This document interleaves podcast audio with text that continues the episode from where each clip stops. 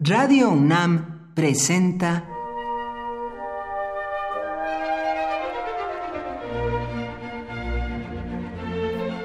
Cuaderno de los Espíritus y de las Pinturas por Otto Cázares.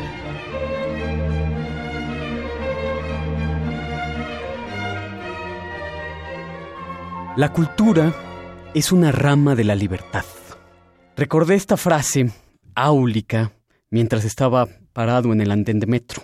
La frase es del filósofo alemán Fichte. La cultura es una rama de la libertad. Recordé esta frase mientras había un vendedor de discos, pero bueno a mi mente. Pienso también, mientras estoy en el andén de metro, que debería optar por ejercer mi libertad cultural caminando a casa en vez de arrojarme a las fauces del vagón de metro cuando no me separan en realidad más de dos estaciones de mi destino. Pienso, opino mientras voy saliendo del metro, que caminar debería ser considerada una más de las bellas artes. Esperar sobre andenes, por el contrario, pienso que debería ser considerado un crimen en contra de nuestra condición bípeda. Algunos de los mejores episodios de la cultura han sucedido caminando.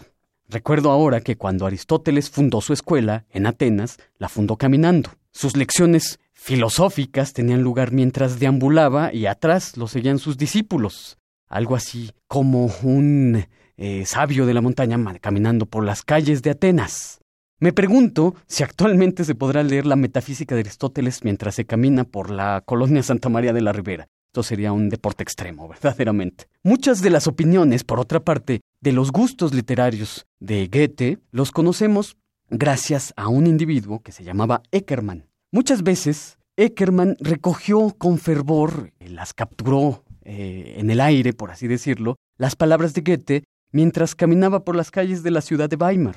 Y es que verdaderamente, si usted lo hace continuamente, qué agradable es caminar mientras la cabeza va bullendo y la conversación va animándose con un buen amigo al lado. Hay que pensar en lo posible que caminando ganamos ciudad y nos sobreponemos a esa fealdad que ocasiona el automóvil. Verdaderamente, esa máquina, ese automóvil, es destructora de arte, de formas de vida y de paisajes, recordando la queja que tenía en contra de los automóviles el filósofo Guido Cheronetti. Finalmente, para terminar estas deambulaciones verbales y peatonales, este elogio al peatón y al caminar, recordaré una minucia.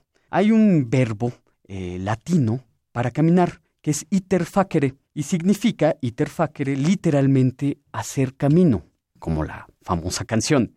Si caminando, pienso, ejercemos nuestra libertad de crear nuevos paisajes urbanos, de contrarrestar esta fealdad urbana que causan los automóviles, lo hacemos por el camino de la cultura mientras dejamos que los otros se histericen pagando la letra del carro.